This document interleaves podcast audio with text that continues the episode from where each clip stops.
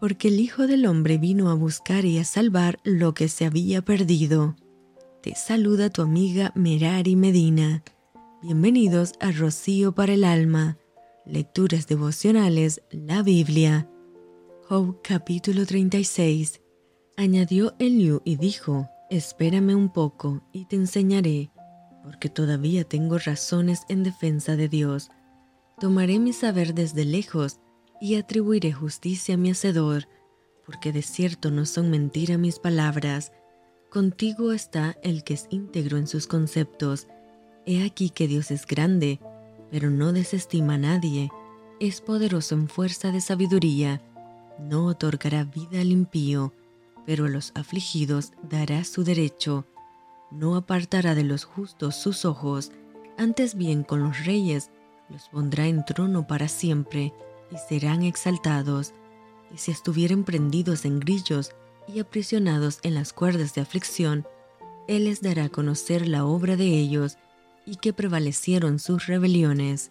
Despierta además el oído de ellos para la corrección y les dice que se conviertan de la iniquidad.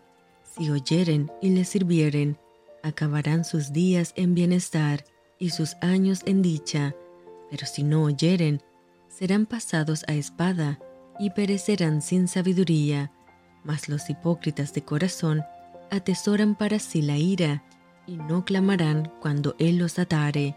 Fallecerá el alma de ellos en su juventud y su vida entre los sodomitas. Al pobre librará de su pobreza y en la aflicción despertará su oído. Asimismo, te apartará de la boca de la angustia al lugar espacioso libre de todo apuro, y te preparará mesa llena de grosura.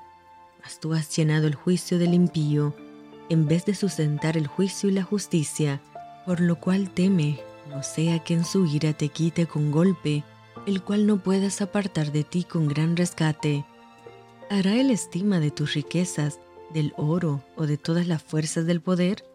No anheles la noche en que los pueblos desaparecen de su lugar. Guárdate, no te vuelvas a la iniquidad, pues ésta escogiste más bien que la aflicción. He aquí que Dios es excelso en su poder. ¿Qué enseñador semejante a Él? ¿Quién le ha prescrito su camino? ¿Y quién le dirá, has hecho mal? Acuérdate de engrandecer su obra, la cual contemplan los hombres. Los hombres todos la ven, la mira el hombre de lejos. He aquí, Dios es grande, y nosotros no le conocemos ni se puede seguir la huella de sus años. Él atrae las cotas de las aguas al transformarse el vapor en lluvia, la cual destilan las nubes, goteando en abundancia sobre los hombres. ¿Quién podrá comprender la extensión de las nubes y el sonido estrepitoso de su morada?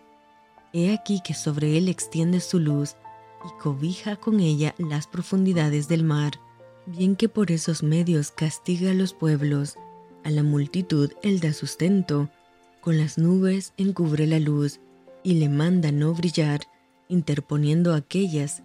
El trueno declara su indignación y la tempestad proclama su ira contra la iniquidad. Y esto fue Rocío para el alma. Te envío con mucho cariño, fuertes abrazos tototes y lluvia de bendiciones.